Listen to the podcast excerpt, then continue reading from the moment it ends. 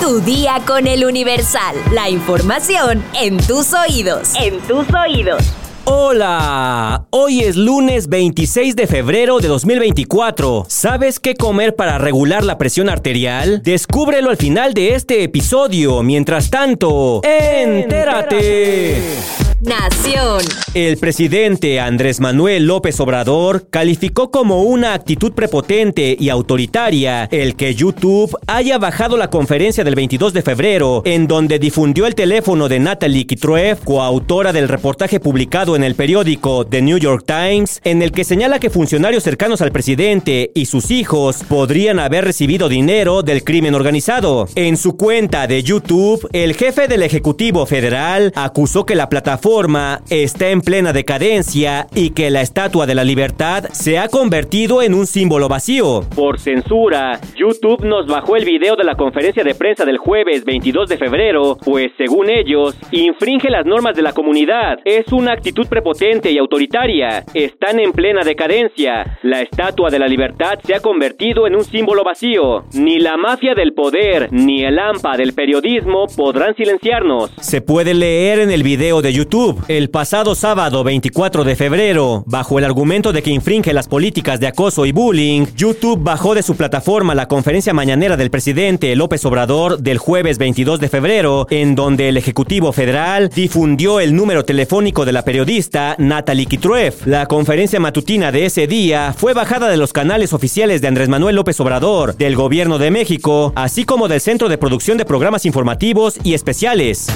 El magistrado de la Sala Superior del Tribunal Electoral del Poder Judicial de la Federación, Felipe de la Mata Pizaña, advirtió que si un juez pierde su independencia, se convierte en un político. Ante la comunidad de la Facultad de Derecho de la Universidad de Guadalajara, de la Mata Pizaña afirmó que la independencia judicial garantiza la división de poderes. Un país donde no exista la independencia judicial no puede llamarse democrático, tan simple como eso. Expuso al impartir la conferencia magistral Independencia Judicial. Por otro lado, señaló que los nombramientos de jueces no deben ser sometidos a votación, esto ante el riesgo de que las consideraciones políticas prevalezcan sobre los méritos. Elecciones 2024. Jorge Álvarez Maínez rinde protesta como candidato a la presidencia de Movimiento Ciudadano y pide cobertura equitativa. Entre los candidatos al Senado de la República y a la Cámara de Diputados también rindieron protesta Alejandra Barrales, Sandra Cuevas, Gibran Ramírez y Laura Ballesteros. Claudia Sheinbaum convoca a la población al arranque de su campaña este primero de marzo. En redes sociales, la candidata presidencial hizo un llamado a que, junto con ella, se dé arranque a la siguiente etapa de la cuarta transformación.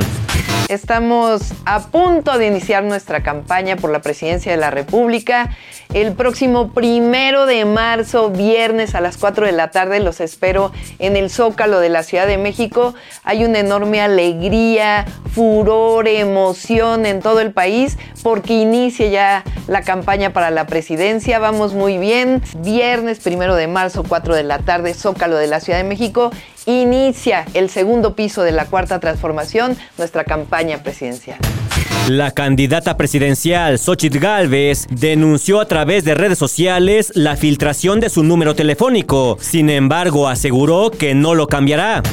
Como resultado del pésimo ejemplo que dio el presidente López Obrador, se publicaron con mala leche muchos más teléfonos. Filtraron también mi número y desde entonces no han dejado de llegar mensajes. Si aún no lo tienes, aquí se los dejo. 55 28 99 12 35. He decidido no cambiarlo. Entre los mensajes que he recibido, critican mis kilos de más y me critican los dientes chuecos. No se preocupen, eso se quita.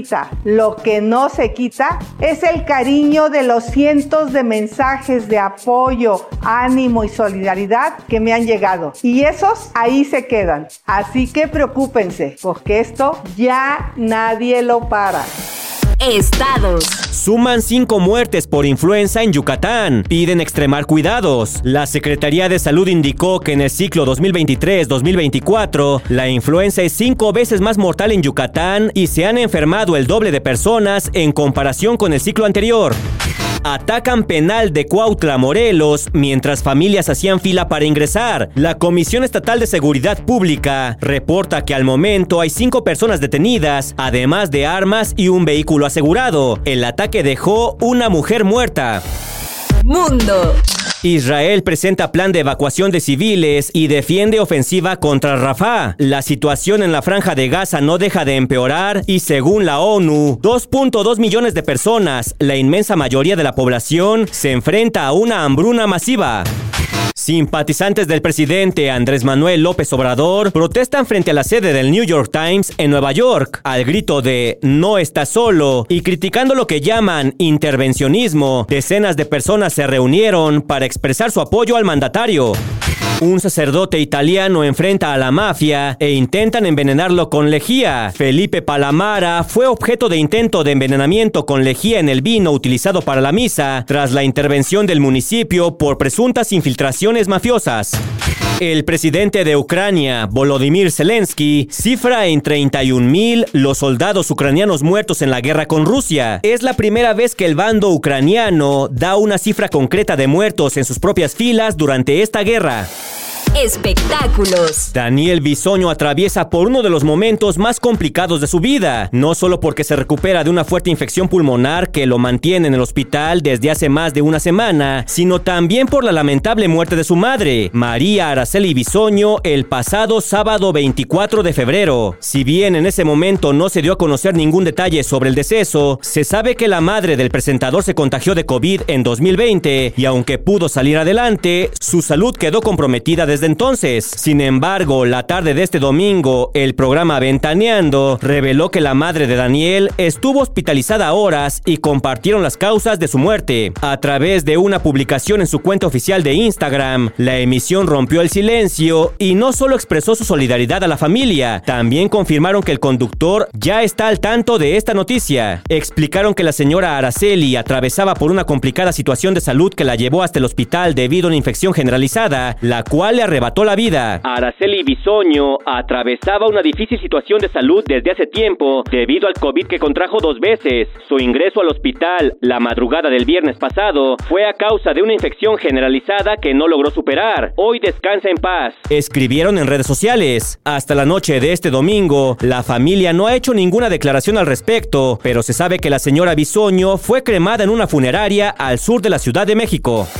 La salud del corazón es cosa seria y cuando existe un desequilibrio suele incrementar o disminuir la presión arterial. Sin embargo, a través de la alimentación es posible controlar este problema. De acuerdo con Medline Plus, tener la presión arterial alta o hipertensión es razón para preocuparse, pues exige un mayor trabajo a este órgano central en nuestro cuerpo e incrementa el riesgo de padecer enfermedades crónicas. Para combatir la presión arterial alta, especialistas recomiendan recomiendan equilibrar las comidas del día con granos integrales, frutas y verduras. También es importante descartar aquellos alimentos con grandes cantidades de grasa y sodio. Es muy importante evitar el consumo de tabaco y alcohol, hacer ejercicio de manera regular, cuidar el peso corporal y realizarse chequeos frecuentes. La Fundación Española del Corazón sugiere reducir la ingesta de carnes rojas y preferir el pescado, sustituir margarinas y mantequilla, limitar las cantidades de azúcar y eliminar de la dieta dieta los platillos fritos o empanizados. En cambio, los alimentos que pueden ayudarte a mantener la presión arterial en buen estado son los frutos rojos como los arándanos, las frambuesas y las fresas, el betabel, los cereales integrales, la alcachofa y las nueces. Si padeces hipertensión o la presión arterial alta, es recomendable que cuides tus hábitos alimenticios y consultes un nutriólogo. Si quieres más información, consulta nuestra sección menú en eluniversal.com MX.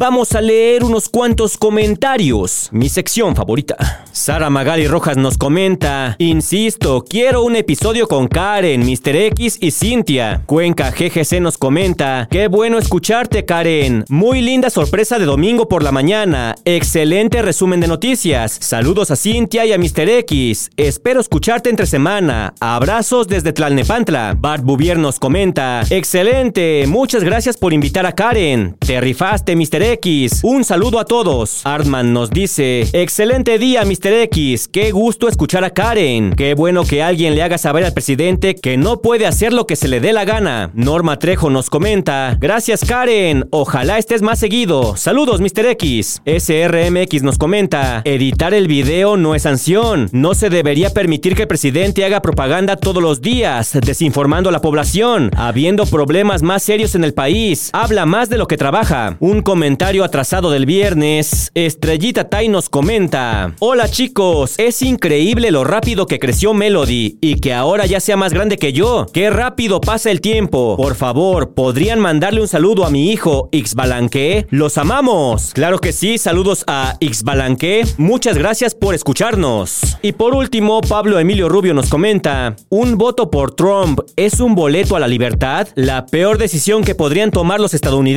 sería elegir a Trump y sus 90 cargos de nuevo. Muchas gracias a todos por sus comentarios. De verdad que se siente muy bien que se tomen unos minutos de su tiempo para comentar, para hacerse presentes y para hacer este podcast suyo. Y hoy, como todos los días, ya estás informado, pero sigue todas las redes sociales del Universal para estar actualizado. Comparte este podcast y mañana no te olvides de empezar tu día. Tu día, con, el Universal.